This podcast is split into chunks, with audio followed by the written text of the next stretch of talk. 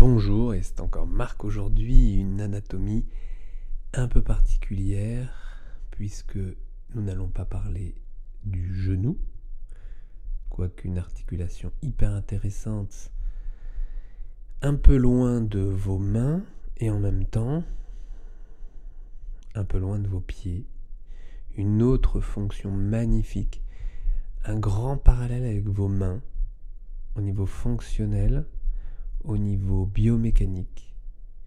Mais nous ne parlerons ni de vos pieds, ni de vos genoux. Nous allons remonter à la racine de ce pied, l'articulation de la hanche.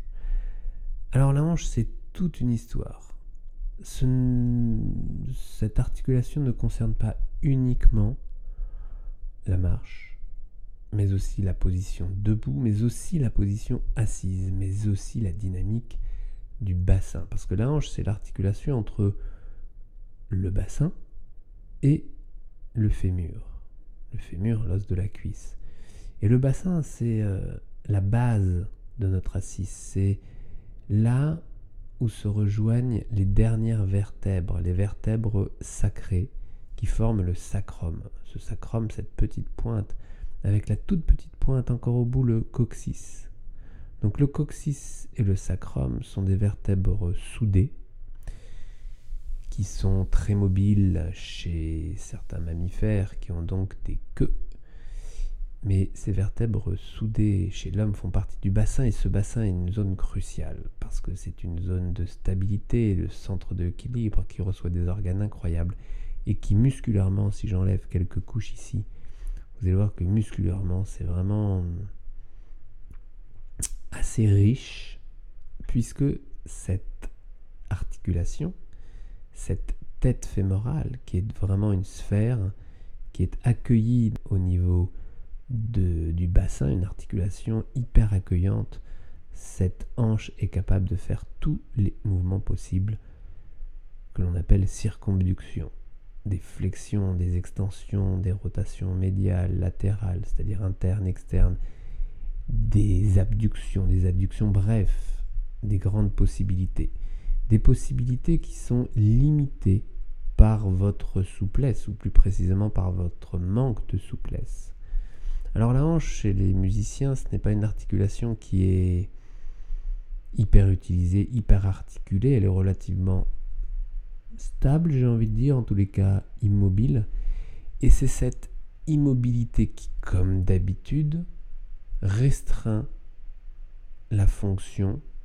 Et la fonction passe par le confort. Si je parle de plaisir de jouer, ce n'est pas juste comme ça, surtout à des musiciens professionnels, parce que ce n'est pas le titre le plus attirant ou le plus excitant chez les musiciens professionnels, parce que vous, et si tu l'es, eh bien le plaisir c'est peut-être pas l'argument numéro un, c'est peut-être pas ce que tu recherches à chaque euh, minute dans ta journée.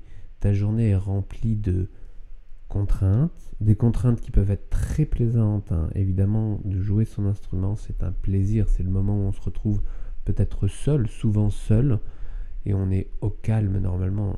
Normalement, si on n'est pas au calme pour travailler sa musique, c'est compliqué.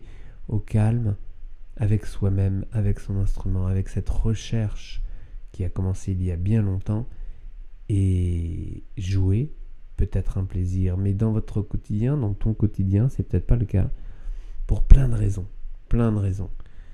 Et l'immobilité de votre position de travail, qu'elle soit debout, mais finalement probablement assise, si vous avez la possibilité, si votre instrument vous le propose, assis au fond du siège, au fond de la chaise, assis passif, assis détendu avec cette recherche des détentes qui est un vrai piège, vous le savez maintenant, un piège parce que cette recherche de détente amène de la mollesse, et cette mollesse au niveau du bassin est le piège numéro 1.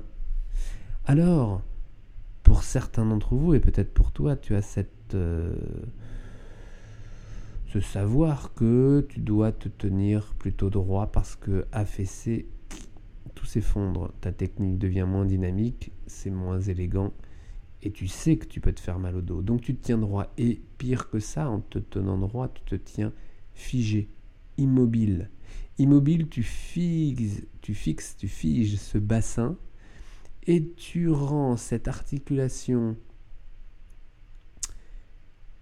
du bassin entre la tête fémorale et le bassin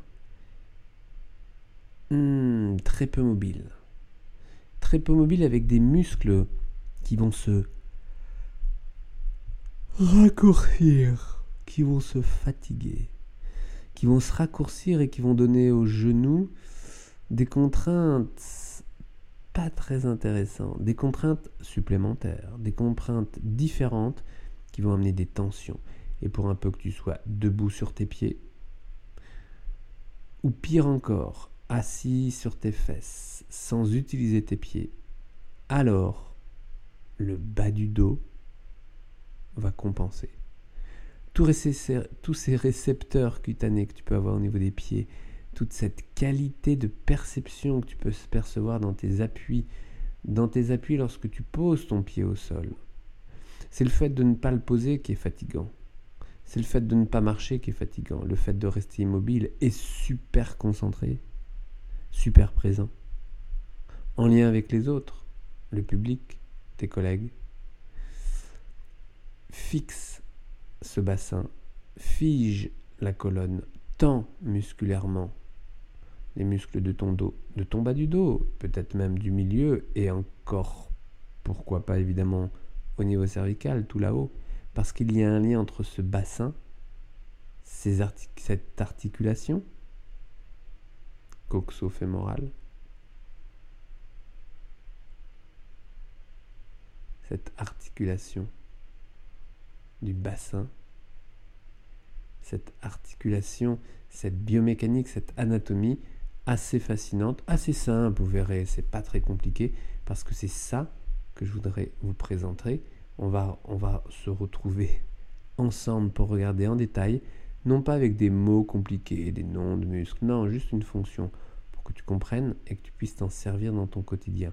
Parce que plus on visualise ça, et plus on est dans cette capacité, cette facilité de se percevoir différemment.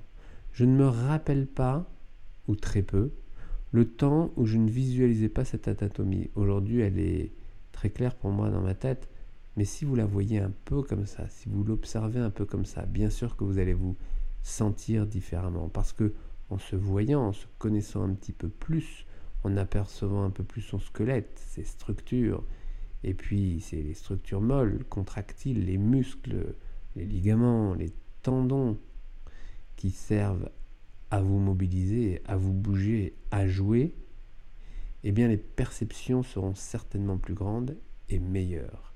Et des meilleures perceptions amènent une plus grande attention, une plus grande agilité, évidemment, et un plus grand plaisir de jouer. J'ai eu, il y a de nombreuses années, une réflexion comme quoi d'un spécialiste qui me disait le plaisir physique de jouer? Mais non.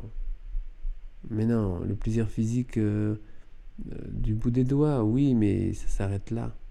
Le plaisir physique de jouer n'est pas au rendez-vous et il n'est même pas reconnu comme quelque chose de suffisamment bon pour être euh, évoqué. Le plaisir, il est émotionnel, il est relationnel, il est social, il est intellectuel, il est physique. Le physique, pour qu'il soit complet, doit passer par le corps. Alors, on va dire oui, mais euh, non, pas obligé. Ah non, c'est pas obligé, c'est vrai. Mais pour qu'il soit encore plus riche, ses perceptions sont bonnes. Vous savez, lorsque c'est facile, lorsque c'est fluide, lorsque ça fonctionne parce que, parce que vous êtes réglé, parce que vous avez trouvé le bon réglage, le bon état d'esprit, eh bien ça, à travers l'anatomie de la hanche, un sujet un peu éloigné, mais c'est encore justement une partie trop éloignée de vos mains pour qu'elle soit négligée. Alors on se retrouve juste tout de suite, suivez et regardons ensemble pour être encore plus présent. À tout de suite.